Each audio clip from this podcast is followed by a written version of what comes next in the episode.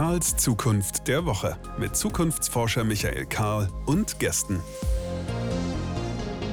Willkommen zurück, Karls Zukunft der Woche, Ausgabe, wenn ich richtig zähle, jetzt ist riskant 149.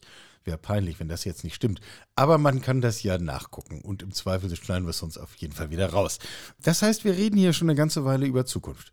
Und das tun wir mit Absicht, weil ich glaube, dass es nötig ist, dass wir über Zukunft reden, dass auf diese Art und Weise Bilder entstehen von Zukunft, die wir erwarten und die wir auch wollen. Und was da so dranhängt, nun, das wird heute, glaube ich, in diesem Gespräch eine, eine Rolle spielen. Ähm, kleiner Hinweis, bevor wir einsteigen, karls-zukunft.de, da findet sich alles, was wir tun. Da gibt es auch die Möglichkeit, unser Newsletter zu abonnieren. Da gibt es auch die Möglichkeit, uns zu unterstützen, ähm, indem der geneigte Hörer, die geneigte Hörerin Mitglied der Familie wird. Wenn, wenn ihr sagt, ja, das ist cool, was da passiert, ihr wollt das unterstützen, gerne. Wir freuen uns da wirklich ausdrücklich drüber. Ähm, so, Punkt. Äh, Anmoderation für den heutigen Podcast, die habe ich gefühlt schon, ich weiß nicht wie oft gemacht. Also, das bleibt die offene Flanke. Reden wir also über Klima. Es liegt mal wieder ein neuer IPCC-Bericht vor. Er ist schlimmer denn je zuvor. Wir haben jetzt schon Meldungen darüber, dass es wahrscheinlich im Sommer in Indien noch heißer wird als im vorigen Jahr. Wir erinnern uns an das, was da im vorigen Jahr war. Antarktische Meere, also äh, das ganze Tableau ist auch in den vergangenen Tagen wieder durch die Medien gegangen. Ähm, wir haben mal wieder politischen Streit darüber, wie das jetzt mit dem Klima ist und dem Verbrennungsmotor. Und mein, mein Gesprächspartner äh, fällt hier von einer Verzweiflungsohnmacht in die andere. Ich äh, übersetze das mal.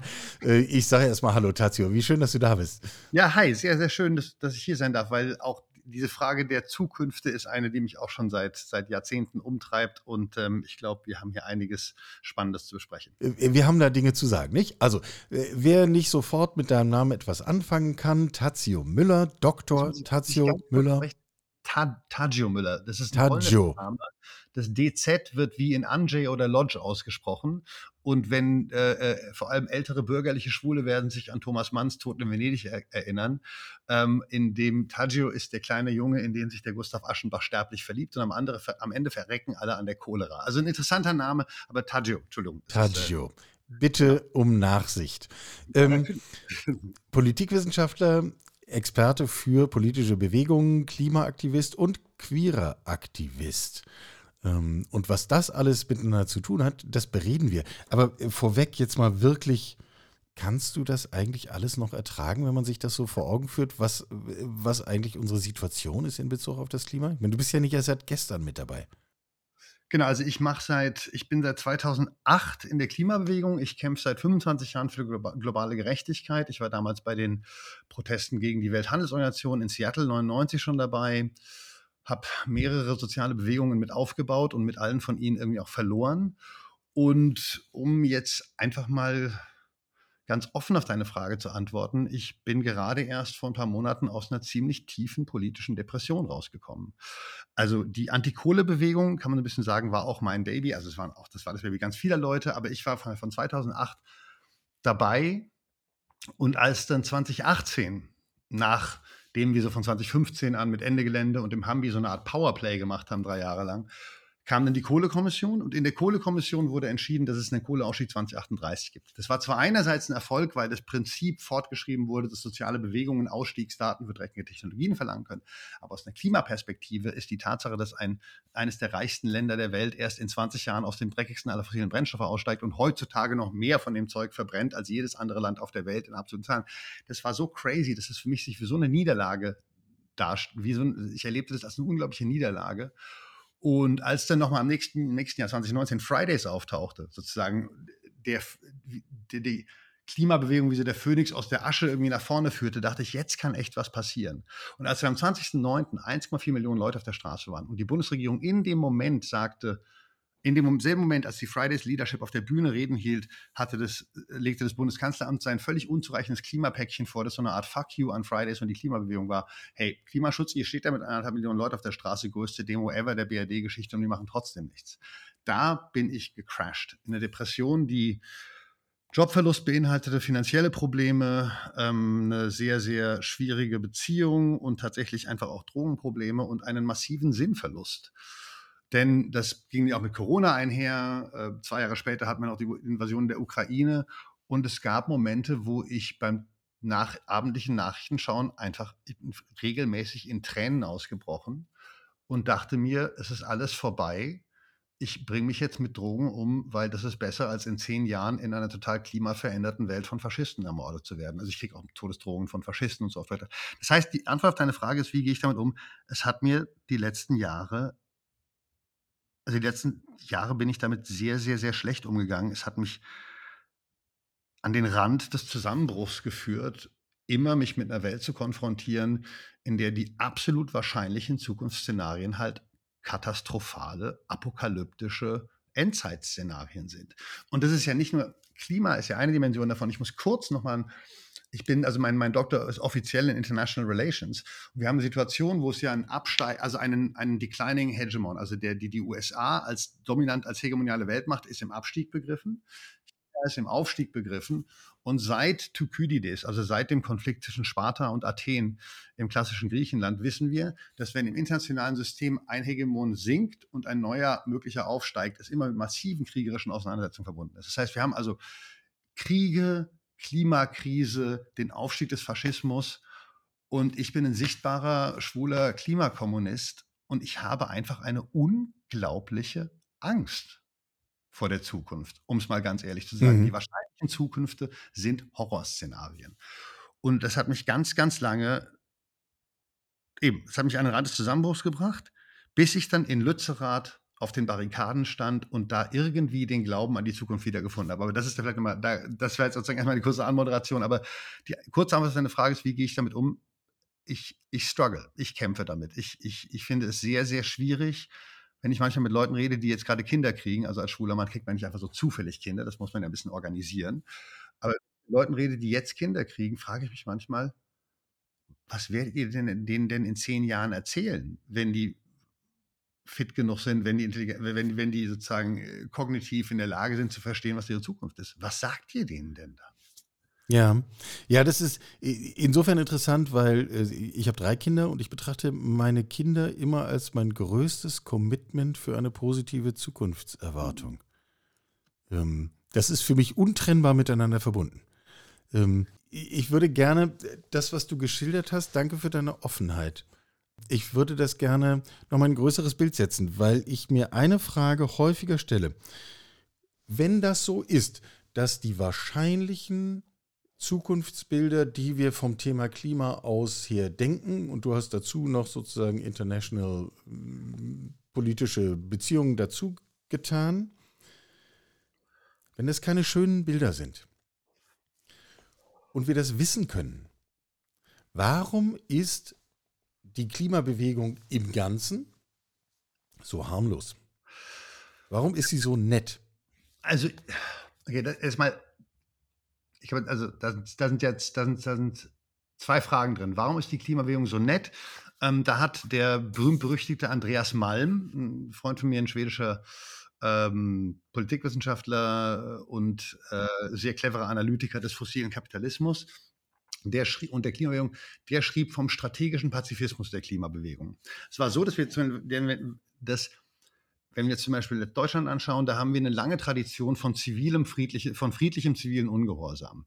Der, also in der Mischung, wenn man sich die Anti-Atom-Bewegung anschaut, und die ist wichtig, weil die hat uns den Atomausstieg beschert und der ist ein global einzigartiges Ereignis, in dem eine soziale Bewegung gesagt hat, wir wollen diese dreckige Technologie nicht und eine unwillige Regierung, es war schwarz-gelb, 2011 der Atomausstieg verabschiedet, eine unwillige Regierung gezwungen hat, unserem Willen zu folgen. Ja. Das heißt, wir haben die Strategien der Anti-Atom-Bewegung quasi für die Anti-Kohle-Bewegung abgeschrieben und in der Anti-Atom-Bewegung waren es große friedliche Demos und ungehorsame Aktionen, teilweise auch militante, aber das war jetzt keine, keine wir reden nicht von Riots, sondern wir reden vom ähm, lahm, vom, vom Lahmlegen von Zugschienen und so weiter und so ja, fort. Ja, genau, das sogenannte Abschottern von den Zugschienen ja, nach Gorleben und Gleise und diese, diese, diese, diese, diese Krallen, die man über die, über, die, über die Leitungen hängt. So, das war also friedliche Sabotage, ziviler Ungehorsam und Massendemonstrationen zusammen haben diesen Outcome Atomausstieg uns beschert.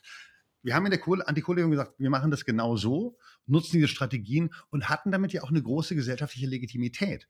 Und es ist eigentlich ein sehr angenehmes Gefühl und das rede ich wirklich von der Gefühlsebene. Wenn du, wenn du der Gesellschaft radikale Sachen sagst, wenn du sagst, hey Gesellschaft, du musst dich fundamental verändern und trotzdem von denen noch gemocht wirst, dann fühlt sich das erstmal gut an. Dieser strategische Pazifismus, der so zuerst mal als, als vernünftiger Weg zum Policy-Erfolg Kohleausstieg erschien, wurde irgendwann so eine affektive Realität. Wir waren die Guten. Ne, die, vor allem als Fridays auftauchten. Also, nee, wir gehen mal zum Hambi zurück. Der Hambi wurde besetzt von wirklich militanten Anarchistinnen und Anarchisten, also wirklich vom radikalsten Teil des radikalen Flügels der Bewegung. Und der hatte eine gesellschaftliche Legitimität, die es in der BRD für linksradikale Aktivitäten eigentlich nie gab. Also wir sind ja beide ein paar Jahre älter.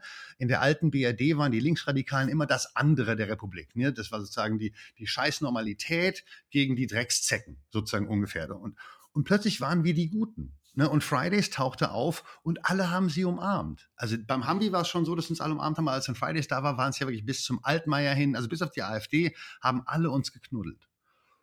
Und in meiner politischen Laufbahn eine meiner allerersten richtig großen Flops war, dass ich in, in einer Studiebewegung in Heidelberg, 97, 98, also eine bundesweite Bewegung, war ich einer der sozusagen Student the Protest Leaders in Anführungsstrichen. Und wir wurden dann von Günther Oettinger ähm, damals die, äh, Ministerpräsident äh, von Baden-Württemberg Kanzlei ein, eingeladen. Ähm, und der hat uns so um den Finger gewickelt. Also wir wollten keine Studiengebühren, er wollte sie durchsetzen. Und ich kann mich noch erinnern, dass nach diesem Gespräch ich wirklich glaubte, boah, der hat uns total ernst genommen. Wir waren da direkt an der Quelle der Macht und er hat mit uns geredet und uns eingebunden. Und dieses Gefühl, von der Macht gehört zu werden, ernst genommen zu werden, ist etwas, das ist eine wahnsinnig starke positive Erfahrung, weil man will ja nicht ignoriert werden, man will nicht marginalisiert werden. Und um das nicht zu werden, um nicht ignoriert zu werden, fängt man irgendwann halt auch an, seinen Sprech anzupassen. Ne, man sagt dann eben nicht, hey Gesellschaft, wenn du dich nicht veränderst, dann müssen wir das für dich, für dich tun, dann, dann, so wie es jetzt die letzte Generation macht, ne, dann stören wir einfach diesen Alltag, der die Welt zerstört. Nein, man will gar nicht so radikale Sachen dann sagen, das merkt man auch bei Klimawissenschaftlerinnen manchmal, die dann habituell immer noch sehr stark in ihrem akademischen ja, Normalität verharren. Dieses gehört werden, gemocht werden und überall gehätschelt werden, ist eine wahnsinnig, ist in gewissem Sinne fast eine Droge. Und von der muss sich die Klimabewegung jetzt entwöhnen. Und das ist als jemand, der wirklich mit in seinem Leben mit Drogenproblemen gekämpft hat, sich von sowas, von, von sowas zu entwöhnen, ist wahnsinnig schwierig. Wir müssen also lernen, nicht mehr die Guten zu sein, weil die Gesellschaft, die wir versuchen zu ändern, ist ja selbst gar nicht die gute. Wir brechen unsere Gesellschaft, wir brechen unsere globalen Versprechen. Wir leben in einer Externalisierungsgesellschaft, deren Produktions- und Lebensweise anderen Leuten jetzt schon das Leben unmöglich macht. Wir, wir reden mit einer Arroganz über Dinge wie Tempolimit, wo wir sagen, wir lassen uns doch nicht einschränken, wo wir sagen, unser Komfort geht über das Leben anderer. Also wir sind im Grunde ein moral, ein unmoralisches Shithole-Country, um Trump mal kurz zu zitieren. Und eine Klimabewegung, die das verändern muss, muss halt aufhören, sich an die Regeln dieser Normalität zu halten. Und das ist ein wahnsinnig schwieriger Bruch. Dieser Bruch mit der Normalität, das ist eine der wenigen Dinge, die ich als wirklich einen Vorteil einer linksradikalen Sozialisation betrachte. Also wir sind oft genau das Klischee, was man von uns sieht. Wir sind, wir sind, wir schließen oft andere aus. Wir reden auf Arten und Weisen, die niemanden mitnimmt. Wir haben eine gewisse moralische Arroganz und Überheblichkeit. Das ist leider alles wahr. Aber eine Sache, die eben am Linksradikalismus so positiv ist, man hat diesen Bruch mit der Normalität grundsätzlich schon gemacht. Man erwartet von da oben, von denen gar nichts mehr. Als linke Zecke ist man nicht überrascht, wenn die Grünen im Koalitionsausschuss sagen, wir bauen jetzt Solaranlagen neben die Autobahn und verkaufen das als Klimaschutz. Alle anderen so, oh Gott, wie schockierend, die Grünen haben es verraten. Wir Zecken sind halt so, ja, habt ihr 98 bis 2005 nicht aufgepasst, als die Grünen schon mal in der Regierung waren. Also wir sagen, diese, dieser, dieses, warum ist die Klimabewegung so nett, ist, weil es eine Zeit lang funktioniert, fun zu funktionieren schien und dann, als es nicht mehr funktionierte, wir bisher nicht die Kraft gehabt haben, en masse den Bruch mit dieser Normalität durchzuführen.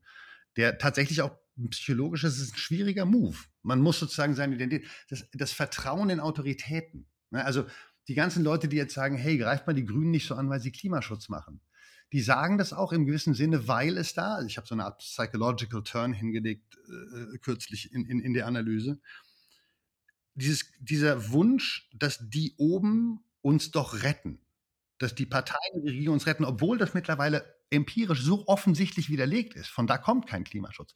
Trotzdem erwarten wir es immer wieder. Und ich glaube, im Kern ist da so eine Art infantile Erwartung, dass der Dad, dass der Vater, der Gottvater-Staat irgendwie alles löst.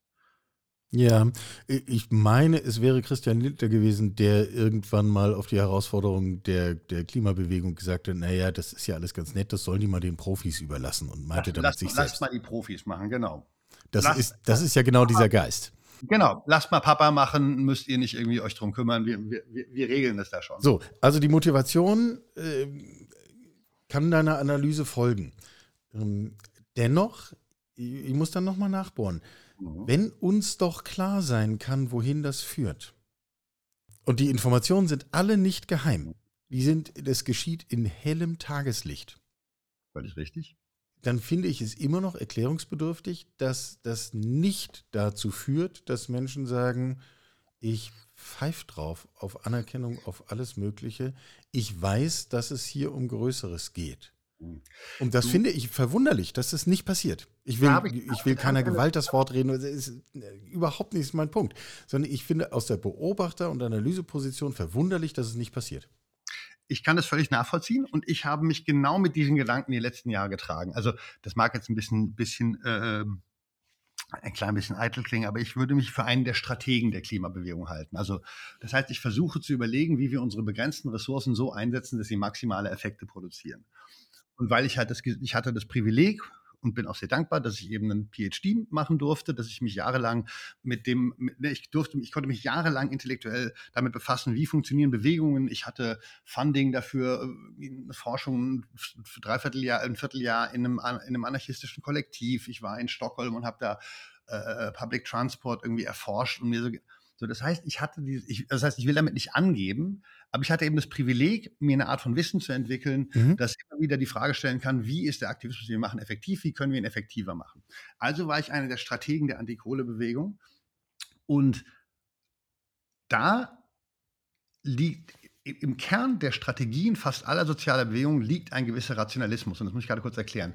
Wir glauben, dass wenn wir bestimmte Kosten erhöhen können, wenn wir zum Beispiel die politischen Kosten oder die ökonomischen Kosten, also für Parteien oder für Unternehmen, einer bestimmten Art von Verhalten, einer bestimmten Politik, einer bestimmten Unternehmensstrategie erhöhen können, wenn wir also zum Beispiel zeigen können, dass Shell ein totaler heuchlerischer fossiler Arschlochkonzern ist, wenn wir den Grünen zeigen können, dass wenn sie Lützerath abbaggern, ähm, dass sie halt bei den Wahl, bei den Urnen leiden und eben, dass wir auch der Gesellschaft vermitteln können, hey, wenn wir hier, also die Klimakrise wird euch immer mehr stören und wir werden euch immer mehr stören, deswegen macht doch mal jetzt Klimaschutz. So, das sind ja rationale Annahmen. Das sind Annahmen, die darauf basieren, dass der, das Gegenüber ein rationaler Akteur ist, der, wenn man die Incentives, die Kosten und Benefits verschiebt, wenn man die, also die Kosten erhöht, dann muss sich deren Verhalten auch ändern. Ja. Und genau darauf gingen unsere, lie- liefen unsere Strategien hinaus. Und sie sind gescheitert. Und also habe ich mich jahrelang mit der Frage befasst, warum sind die gescheitert? Und meine These ist, weil die Klimadebatte keine rationale mehr ist. Denn sie ist eigentlich eine, die viel mehr von solchen Affekten wie Schuld und Scham bestimmt wird, als von ra rationaler, äh, also von Schuld, Scham und Angst, als von rationaler Kosten-Nutzen-Abwägung. Erstens, die Angst vor einer Zukunft, die erstmal wa- wahrscheinlich sehr dunkel ist und von der man einfach nicht weiß, wie sie aussehen wird.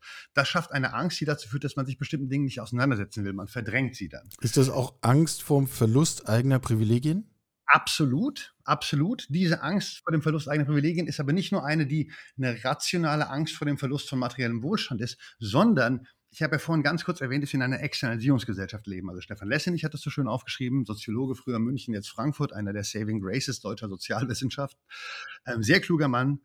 Der schrieb, dass also unsere Produktions- und Lebensweise basiert darauf, dass wir die, die neg negativen Externalitäten, die Kosten unseres Verhaltens, unserer Produktion und unseres Konsums anderen aufdrücken. Das heißt, Den Textilarbeitern in Bangladesch oder wer auch immer gerade. Genau, nicht nach uns die Sinnflut, sondern neben uns die Sinnflut. Wir leben nicht über unsere Verhältnisse, wir leben über die Verhältnisse anderer. So. Jedes bisschen Externalisierung, das ist jetzt meine These, produziert ein ihm entsprechendes Quantum Scham und Schuld. Denn wir wissen im Kern, und zwar, ich glaube, das ist ein verbreitetes gesellschaftliches Wissen durch alle Bildungsschichten hindurch. Wir wissen im Kern, dass die Art und Weise, wie wir in der Welt leben, einfach so nicht mehr geht. Dass wir eben über die Verhältnisse anderer leben und neben uns die Sinnflut. mein Grasdealer, ich erwähne es nicht, um mit meinem Drogenkonsum zu kokettieren, sondern einfach nur, das ist ein Neuköllner, sehr bildungsferner junger Mann, ähm, netter Typ, aber dumm wie Brot. Der hat mal eine Signal-Gruppe mit den Klarnamen aller seiner Kunden aufgemacht oder eine Telegram-Gruppe.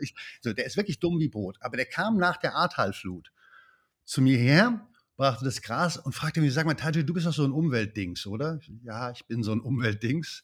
Und dann sagt er so, sag mal, das mit dem Klima und so dem Wachstum und so und so irgendwie so global gerecht, so das kriegen wir irgendwie alles nicht mehr auf die Reihe, oder?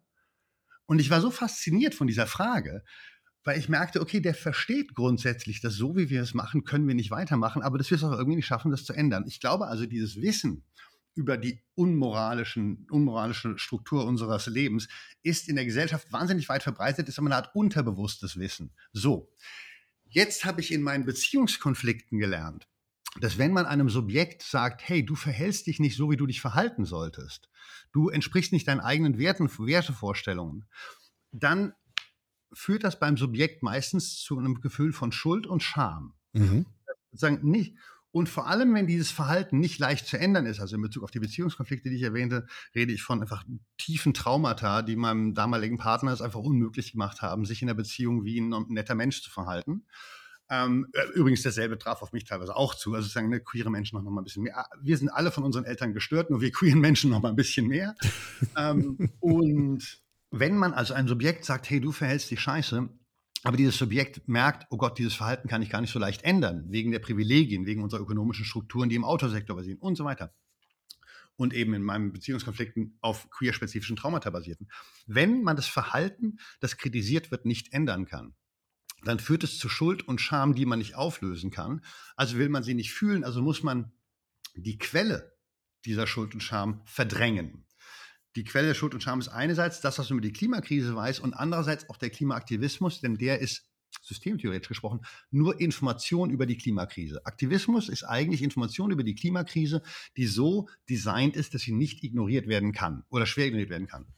Das heißt, dieses Verdrängen ist im Grunde äh, das führt dann eben dazu, dass wütende Autofahrer laut schimpfend aus ihren Autos springen und die, die Straßenblockierer von der Straße reißen und beiseite tragen und treten. Ähm, das ist genau in praktischer Anschauung dieser Verdrängungsprozess? Ganz genau. Also sozusagen die These ist, die Verdrängungs, die Verdr wir, wir, sind in einer Externalisierungsgesellschaft und die Verdrängungsgesellschaft ist der Psycholo notwendige psychologische Überbau dieser Gesellschaft. Und Verdrängung führt nicht zu rationaler Diskussion, sondern zu, zum, zur Dominanz von drei Verhaltensweisen. Die erste ist Ignoranz oder im psychologischen Sinne Dissoziation. Mhm.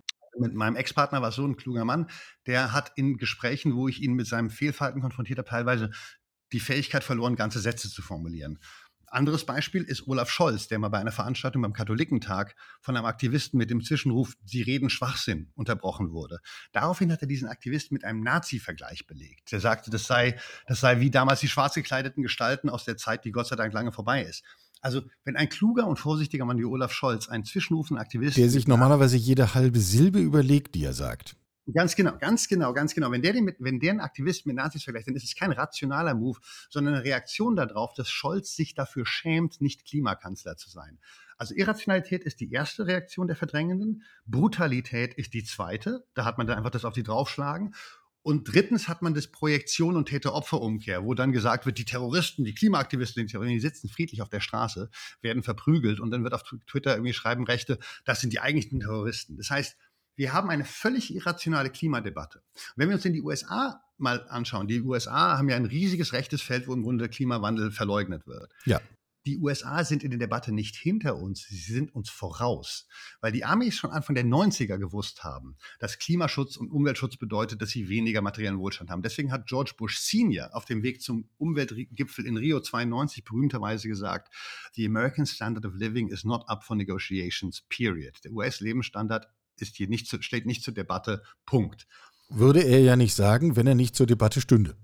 Richtig, genau. Aber das heißt sozusagen, er sagt einfach, nein, das ist eben Verdrängung. Nein, diskutieren wir nicht. La, la, la, la, la, Finger in die Ohren, Vogelstraußpolitik, so Finger in die Ohren und Kopf in den Sand, so.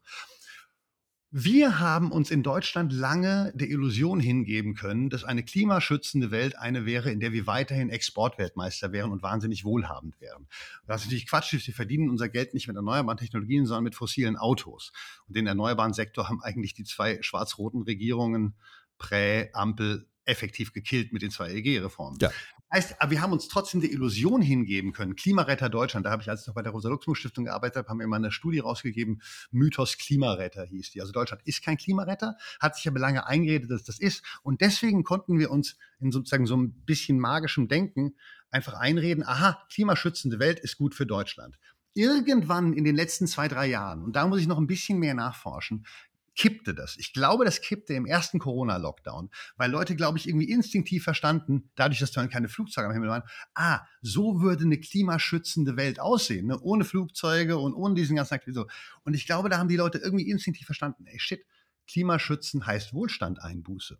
Und seitdem sind eben, seitdem sind die Reaktionen auf die Klimabewegung auch nicht mehr die freundlichen, hey, lass uns mal alle Fridays kuscheln und auch Ende Gelände und die haben wie alles nette Anarchos, sondern jetzt nerven wir die Leute noch. Jetzt müssen wir verdrängt werden. Jetzt sind wir die Cassandra, die nicht gehört werden darf. Ja. Denn dann müsse man ja sein Verhältnis zum Alltag verändern. Wir, wir kommen wieder, im Grunde landen wir bei der Verdrängung. Wir haben eine irrationale Klimadebatte und im Kern ist es so, und das habe ich sowohl in meinen Beziehungskonflikten als auch in den Bewegungskämpfen gemerkt, ein verdrängendes Subjekt hat keinen Punkt, an dem es durch die Eskalation von Kosten zu einer Verhaltensveränderung bewegt werden kann.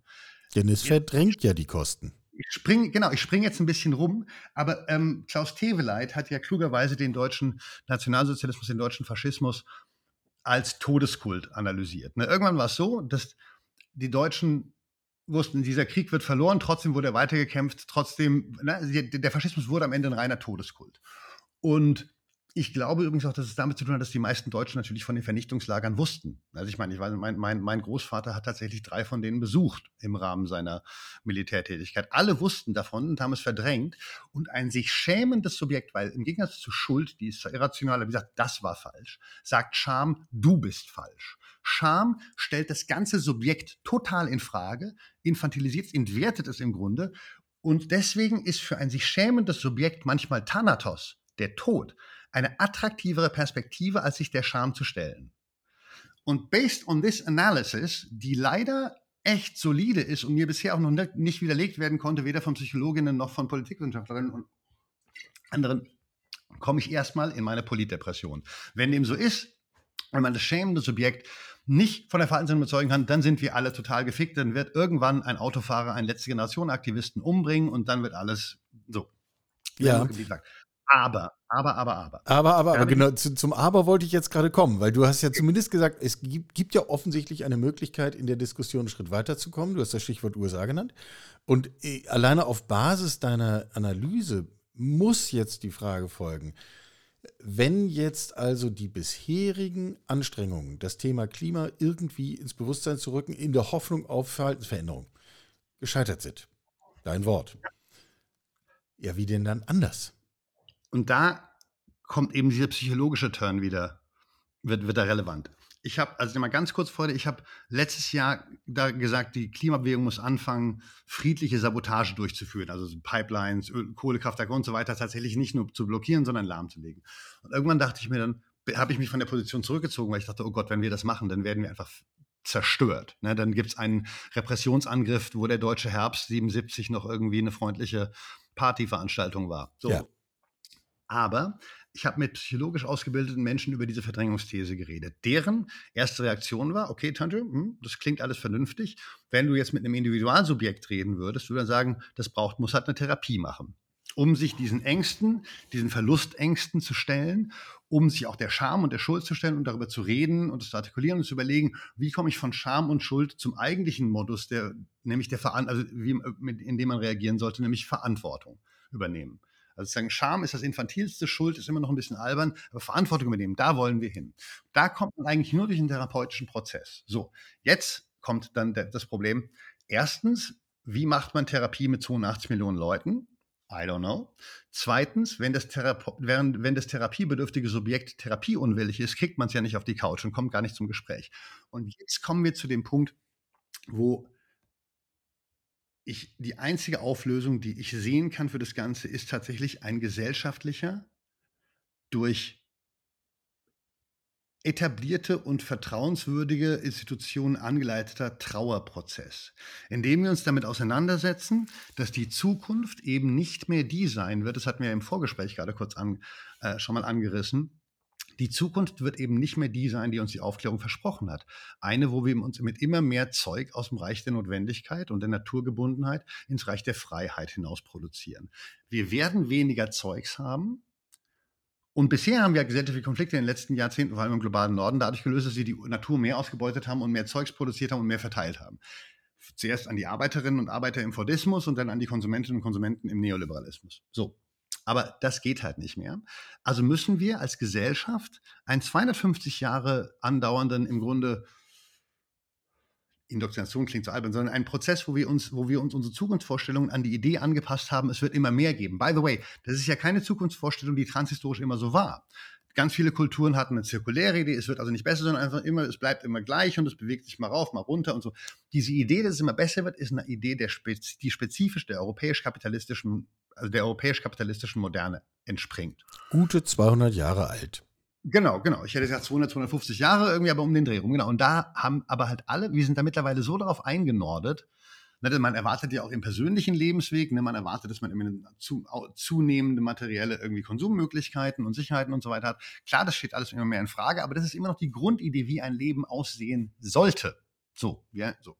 Und ich glaube, wenn wir, nur wenn wir uns von dieser Zukunftsidee verabschieden und einen, und ich stelle mir da tatsächlich auch religiöse Institutionen vor, einen durch, durch Institu also religiöse Institutionen, also Trauer und Grief. Grief ist Trauer, genau. Also ich glaube, ja. Trauer ist ein Affekt, den soziale Bewegungen, vor allem linke Bewegungen, gar nicht besonders gut aufnehmen können. Wir sind ja sozusagen Ekstase, Massen, aber, aber Trauer ist etwas, was religiöne, religiöne, äh, basically religions own grief. Religionen haben sich mit diesen Affekten schon viel besser auseinandergesetzt als wir und zum Beispiel. Ne, deswegen ist Tod ja auch etwas, was ganz oft auch bei Menschen, die gar keine religiöse Praxis haben, trotzdem dann wieder im Rahmen religiöser Institutionen verhandelt wird. Ja. Und das ist sozusagen mein Kern. Das mag jetzt ein bisschen albern klingen für jemanden, der irgendwie gerne ähm, Sache, Sta Straßen blockiert und von, von Sabotage redet. Aber ich glaube, wenn es diesen dieser Trauerprozess, die Gesellschaft, und by the way, da darf die Klimabewegung gar nicht mit am Tisch sitzen. Denn wir sind, das ist ja so, als würde man sozusagen eine Therapie, eine Therapie machen und sein Partner, der Partner, der einen verletzt hat, ist ständig da und sagt dann, wie scheiße man ist. Nein, das muss ein Therapeut machen. Und diese Therapeut müssen sein Kirchen oder der Alpenverein oder ich meine, es gibt riesige Vereine in Deutschland mit gigantischen äh, Land, der Land, Deutsche Landfrauenverein oder so ähnlich. Das ist einer der größten, numerischen, numerisch größten Vereine Deutschlands diese Institutionen. Deutscher Alpenverein hat jedenfalls eine siebenstellige Anzahl von Mitgliedern. Also das, wir reden über große Gruppen. Richtig, richtig. Und diese Institutionen haben eigentlich bisher in der Debatte sich noch total zurückgehalten. Die Mehrheitsgesellschaft überlässt einerseits den Klimaaktivistinnen und andererseits den Autofahrern und Cops sozusagen gerade die reale Klimaauseinandersetzung. Aber die großen Verbände, und Deutschland ist ein Verband, ist eine, ein, eine, eine, eine Verbändegesellschaft, kooperatistisch hat man doch gesagt, diese Verbände haben sich eigentlich alle noch nicht wirklich in die Auseinandersetzung begeben. Und ich glaube, die sollten gar nicht Seiten, they shouldn't take sides, sondern die sollten diesen gesellschaftlichen Trauerprozess anleiten. Und ich glaube, auf dem Weg, da ist dann auch wieder möglich, da, da, da, da sehe ich dann wieder einen Weg in die Zukunft, die nicht so schlecht ist. Denn so rum können wir dann auch sagen, so können sich gesellschaftliche Mehrheiten verändern. Wenn alle gesellschaftlichen Institutionen sagen, okay, wir müssen halt auch auf Dinge verzichten, dann ist es zum Beispiel viel leichter für Parteien, ne, die ja dann doch dummerweise irgendwie auch Gesetze schreiben müssen. Ich bin kein Fan von Parteienpolitik, aber ich, ich habe gute Freunde in Parteien, aber ähm, es ist nicht so ganz meine Art von Politik, aber natürlich müssen wir verallgemeinerte Regeln für Klimaschutz herstellen. Und das geht nun mal am besten über ja, die gut, ich meine, das, das steht ja schon im Prolog jedes ernsthaften Diskurses darüber, dass, dass es nicht um individuelles Verhalten geht, sondern dass es ja. um, um, kollektive genau. Regelungen geht. Deswegen genau. geht es ja nicht um Frage, wie viel Briketts lege ich in meinen Kohleofen, sondern um die Frage, ob wir die Kohle abbauen. Also das ganz, zieht sich ja immer genau. wieder durch. Genau. Und diese gesellschaftlich allgemeinen Regeln sind am leichtesten auf dem Rechtsweg zu schaffen, weil es gibt auch andere Wege, das zu tun. Ne? Aber, aber der Rechtsweg ist, also der, der rechtliche Weg, der legislative Weg, ist die Art und Weise, wie wir uns als Gesellschaften entschieden haben, uns allgemein verbindliche Regeln zu geben. So. Und gerade sind Parteien, ich meine, das hat man jetzt mit dem Volksentscheid in Berlin gesehen und auch mit der Schwäche der Grünen, denen ich ja durchaus eine gewisse politische Rationalität zutraue, die werden sich jetzt nicht ich meine, die haben sich schon über den Tisch ziehen lassen, aber die werden sicherlich auch merken, okay, bestimmte Dinge sind halt nicht mehrheitsfähig. So, diese Verschiebung gesellschaftlicher Möglichkeiten, das ist eigentlich das, was traditionell, deswegen bin ich auch in sozialen Bewegungen, nicht parteienaktiv, das machen eigentlich Bewegungen am besten. Wir öffnen neue Möglichkeitsräume, wir verschieben die Grenzen des Möglichen. Und jetzt ist es gerade so, dass wir so im Grunde haben wir eine Zukunft aufgemacht. Das ist eine, wo ich mal sage, solidarische Postwachstumszukunft, in der wir halt mehr auf Care-Ökonomie achten als auf, auf Autoproduktion und in der es mehr globale Gerechtigkeit gibt, weil ansonsten kann man sich Klimaschutz im globalen Süden überhaupt nicht denken, wenn wir nicht Teile des Reichtums umverteilen, die wir durch die Zerstörung der Atmosphäre akkumuliert haben. In so einer solidarischen Postwachstumszukunft gibt es halt weniger Zeugs und gibt es auch weniger Reisemöglichkeiten. Ich, so ich spitze das aber nochmal, äh, lass, lass mich das nochmal äh, äh, praktisch durchdeklinieren, einfach um sicherzustellen, dass wir von derselben Sache reden. Ja. Du, hast, du hast zwei Beispiele genannt, die sind ja noch relativ bequem, Alpenverein und Landfrauenverband. Nennen wir mal zwei, die emotional ein bisschen aufgeladener sind. Würde das bedeuten, dass sozusagen es eine Rolle für den Deutschen Fußballbund wäre, äh, Rituale von Trauer und Abschied einer Konsumgesellschaft äh, zu initiieren, durchzuführen, anzuregen? Wäre es eine ja. Aufgabe des ADAC, also, ähm, also, den also, Abschied vom, äh, vom motorisierten Individualverkehr zu zelebrieren? Ist, ist das das Bild? Das sind, also also im Grunde erstmal ja. Zu diesen zwei Institutionen, die genannt hast, spezifisch vom DFB erwarte ich als schwuler Mann gar nichts. Ich meine, der Profi-Männerfußball ist eine der Bastionen dessen, was ich den Normalwahnsinn nenne. Also sozusagen Normalwahnsinn ist eine Gesellschaft, in der es legal ist, ein Kohlekraftwerk zu betreiben und nicht es zu sabotieren. So, also das ist für mich sozusagen eine wahnsinnige Grundeinstellung. Das ist meine Perspektive auf die Normalität. Der DFB ist eine dieser im Grunde da reaktionärsten Institutionen in dieser Hinsicht und von dem erwarte ich wenig. Vom ADAC, der im Grunde vor allem ein Lobbyverein ist, würde ich jetzt auch mal, zu, also ich glaube, von diesen Institutionen erwarte ich in ein paar Jahren etwas. Momentan würde ich noch an solche, deswegen gehe ich eben an die Kirchen ran. Also ich meine, evangelische ähm, und katholische progressive Christinnen sind schon seit Jahren präsent in der Klimabewegung und der Klimadebatte. Und von da könnte ich mir zum Beispiel erwarten, dass man sagt, okay, liebe, ähm, in, in allen Gemeinden sollten regelmäßig Predigten zum Thema Klimakrise stattfinden. Und zwar nicht auf so einer Policy-Ebene, wo man dann sagt, hier, wir brauchen Kohleausstieg, sondern wo es genau eben um diese Fragen von Trauer geht. So, liebe Leute, liebe Gemeinde, was macht das denn mit uns? Was macht es mit unserem Gottesglauben, dass wir in einer Welt leben, die immer schlimmer wird? Was macht es mit unserem Zukunftsglauben? Glauben, also so, so ich, das sind, glaube ich, Fragen, die können ganz ehrlich, das müssen natürlich nicht Religion sein. Ich bin ein im Grunde, ich bin zwar ein strukturell religiös agierender Mensch, ich bin eigentlich eine Art Mystiker, aber ich, ich habe jetzt persönlich keine Art von Gottesglauben. Das müssen, ich glaube eben, das müssen nicht Religionen sein, das müssen Institutionen sein, die einen gewissen Vertrauensvorschuss, katholische Kirche vielleicht ausklammern, aber sozusagen die, von, von denen man irgendwie noch erwartet, okay, die können gesellschaftliche Reflexion so rum. Gesellschaftliche Reflexion. Dem man eine gewisse Kompetenz zuschreibt an dieser oh, Stelle. Entschuldigung, genau das war die Formulierung, die ich gesucht habe. Ganz genau. Ja. Ja. ja, ja. So, und, und wenn wir jetzt mal, das ist für mich jetzt ein relativ, also dieser Gedanke, den habe ich erst in den letzten Wochen, ein, zwei Monaten entwickelt, deswegen habe ich ihn jetzt noch nicht wahnsinnig tief gedacht. Aber wenn ich mir jetzt mal die letzten 25, 30 Jahre anschaue, so zu welchen Themen gab es gesellschaftliche Reflexionsprozesse? Zum Beispiel hat MeToo das war sozusagen ausgehend von der sozialen Bewegung, hat auf jeden Fall einen breiten gesellschaftlichen Reflexionsprozess angestoßen. Der hat natürlich jetzt nicht alles verbessert, aber da ist es ein Thema, wo, also wo man, ich, ich, ich schaue viel zu viele Fernsehserien. Das ist so mein abendlicher, mein, wenn ich mich sozusagen von der schrecklichen Welt wegbeamen muss, gucke ich irgendwie drei Stunden Netflix. Und ähm, ich hatte jetzt gerade irgend so so, das war so eine Sitcom, wo es um Polizistinnen, wo es um Polizeirevier in New York geht. Und nach den, nach George Floyd, also nach, sozusagen, als es die ganze Black Lives Matter Bewegung gab, hat diese alberne Sitcom irgendwie acht Episoden gemacht, wo es vor allem um diese Frage von Polizeigewalt, rassistischer Polizeigewalt ging. Und das war so eine Art, okay, spannend. So, hier haben wir ein sehr breit rezipiertes kulturelles Produkt, in dem diese Fragen von die Polizei, also es war halt einfach eine Serie, es war eine Serie, wo die Polizei wie immer halt die Heldinnen waren, ne, das ist ja immer, und und plötzlich hat diese Serie, die die Polizei ganz anders dargestellt. Also Polizei ist im amerikanischen Fernsehen ein ganz klassischer, also Law and Order. Es gibt ganz viele Serien, die die als positiv darstellen. Dann stellt eine Bewegung eine Frage, hey, what about structural and institutional racism in the police force? Und wie kann es eigentlich sein, dass ständig schwarze, junge schwarze Männer erschossen werden?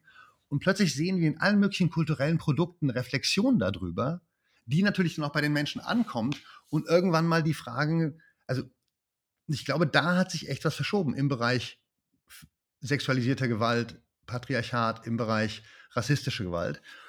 Und da hat sich vielleicht noch nicht viel verändert, aber da haben sich die Grundeinstellungen von Leuten verändert. Und wenn man die Grundeinstellungen verändert und so die grundsätzlichen Wertezuweisungen im gesellschaftlichen Diskurs, dann sind auch Policy-Veränderungen möglich.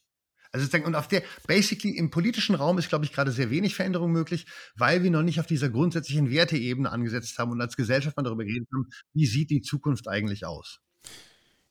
Ist das das, was du vorhin meintest, dass uns im Grunde eine US-amerikanische Diskussion um Jahre voraus ist? Nee, ich meinte damit tatsächlich die Irrationalität, das, das, meinte ich im negativen Sinne, die Irrationalität der US-Klimadebatte. Ne? Also ich meine, wir haben kluge Leute, die im Science Committee im, im, im Kongress sitzen, die den Klimawandel verneinen. Ja. Ich meinte damit sozusagen, und mein Punkt war halt, das ist gar keine rationale Reaktion mehr, das ist reine Verdrängung.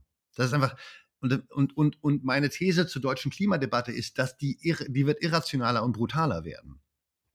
Also ich meine, allein der Begriff Klimaautobahn, ne, den, den die CDU in Berlin für, die A, für den A100-Weiterbau verwenden will. Das ist also einen Orwellscheren Begriff kann man sich kaum vorstellen. Also Love, love is, uh, uh, War is Peace, uh, Truth is Lies, die A100 ist eine Klimaautobahn. Das ist dann genau selbe Struktur des, der Aussage. Wir sehen also eine Irrationalisierung der Klimadebatte. Wir sehen auch in FDP und CDU und der Union, also Parteien, die eigentlich jetzt länger das nicht gemacht haben, eine Zunahme von primärer Klimaleugnung. Es gibt auch sekundäre Klimaleugnung, sowas wie, ach, die Resultate werden schon nicht so schlimm sein ja, aber es gibt ja inzwischen offen zur Schau getragene Klimaleugnung. Ganz genau.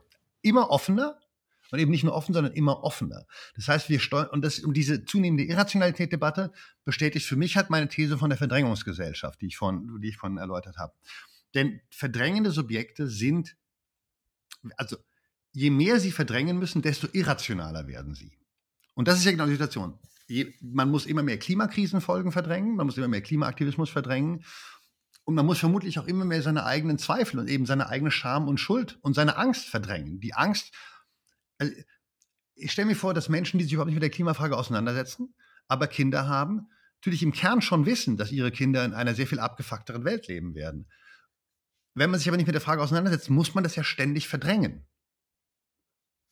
Und das braucht also und da, eben, das verdrängende Subjekt ist ein irrationales Subjekt. Es ist ein potenziell auch sehr brutales Subjekt, weil es sich nicht dem, also Freud nennt es die Rückkehr des Verdrängten. Die Rückkehr des Verdrängten ist ein, ein, eine ja, es kommt immer wieder, aber das Subjekt muss das bekämpfen. Das Subjekt darf, also das Verdrängte wird ja verdrängt for a reason. Also muss die immer steigende Menge von dem, was verdrängt werden muss, mit immer mehr Energie verdrängt werden. Und das ist dann im Grunde das, was das Subjekt noch macht. Es verdrängt und es ignoriert und es muss immer mehr Energie darauf legen, verdrängen zu ignorieren. Energie, die man eben auch in so einem gesellschaftlichen Trauerprozess stecken könnte, um uns dann in die Lage zu versetzen, möglicherweise doch effektive Politiken zu formulieren. Und wenn das wie ein schwacher Hebel klingt, dann, ist, dann liegt das daran, dass eben die Pfade zu einer attraktiven Zukunft immer, immer schmaler und brüchiger werden. Aber ich glaube, diese Frage der kollektiven gesellschaftlichen Auseinandersetzung mit dem Thema und eben einer offenen Reflexion, in der nicht die Leute sagen, was sagte, ich meine, Scholz sagte jetzt gerade, er habe damals mit der GroKo schon irgendwie Klimaschutz diskutiert und da habe es sehr gute Resultate gegeben und jetzt hätte es ja sehr, sehr, sehr gute Resultate gegeben. Also ja, und aus, ich meine, dafür muss man jetzt kein studierter Klimawissenschaftler sein, um zu antworten, nein, beide sind strukturell unangemessen, gemessen daran, was wir eigentlich als Herausforderung für uns haben. Ganz genau. Und das ist so offensichtlich, dass eben um diesen Quatsch zu sagen, Scholz selbst, äh, nehmen wir Scholz da als sozusagen die Repräsentation der, der Deutschen in dem Fall, da muss er immer irrationaler werden, um sich selbst zu sagen, ich bin, dazu, um sich selbst zu sagen, ich bin ein guter Mensch. Und darum geht es, by the way. Der Klimadiskurs wird nicht mehr davon handeln, welche Policy wie viele Emissionen reduziert, sondern bin ich ein guter Mensch oder bin ich kein guter Mensch? Darum geht es noch. Das heißt, alle möglichen Leute werden sich, obwohl sie nichts machen, Klimaschutz auf die Fahnen schreiben, weil sie ein guter, nicht, gar nicht primär, weil sie als guter Mensch wahrgenommen werden wollen, weil sie, sondern weil sie sich selbst als guten Menschen sehen wollen.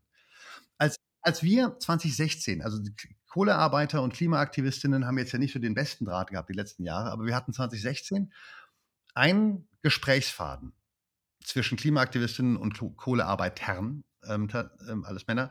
Ähm, und in diesen Gesprächen, die gehörten zu den spannendsten politischen Gesprächen, die ich in meinem Leben je geführt habe. Es war wirklich Wahnsinn. Also es, auch, also es war nicht öffentlich, das heißt, es gab keine Presse, das heißt, man konnte wirklich offen reden. Und eine Sache, die mir auffiel, und ich habe das zuerst lange nicht verstanden, war, dass diese Kohlearbeiter ganz wenig über Klima redeten. Die erzählten uns, warum und wie sie gute Menschen seien. Also der eine erzählte mir, ne, wie, wie er mit seinen, wie er mit seinen Kindern, also ich, ich, irgendwie war offensichtlich, dass ich schwul bin und dann erzählte er, wie, wie er mit seinen Kindern darüber redet, dass es ja alles völlig okay sei und völlig normal sei. Und wenn die, ich dachte, warum redet der mit mir jetzt darüber, dass er seine Kinder irgendwie über, über verschiedene Sexualitäten aufklärt? Warum erzählt mir der eine, dass er ähm, jedes Jahr für die Heilsarmee Geld sammeln geht. Ich habe es zuerst überhaupt nicht verstanden, bis ich dann merkte, die erzählen mir, hey Tajio, wir sind gar nicht böse, wir sind gut. Die reden gar nicht mit dem Klimawandel, die fühlen sich, und das ist eben, und das ist, und das ist genau pars pro toto, steht das für die Reaktion der Gesellschaft. Die will gar nicht über Policies reden, weil das ist viel zu anstrengend. Die will einfach nur nicht gesagt kriegen, dass sie scheiße ist, sondern sich gut fühlen. Man will sich gut fühlen. Jeder Mensch, ich glaube, es gibt ganz, ganz, will ganz gut sein. Ich, ich, glaube, wir müssen präziser sein. Es, es, man will nicht nur sich gut fühlen, das wäre ja noch mit Hedonismus abzudecken, sondern man will ein guter Mensch sein. Ja, sich gut fühlen meinte ich jetzt in dem Sinne, man will sich, man will sich wie ein ethisch korrekt ja. handelnder Mensch ja. Man will sich als ethisch korrekt handelnder Mensch wahrnehmen. Genau, das, das meinte ich mit gut fühlen, weil jetzt nicht irgendwie drauf in der Hängematte liegen, was auch nett nee, sein kann.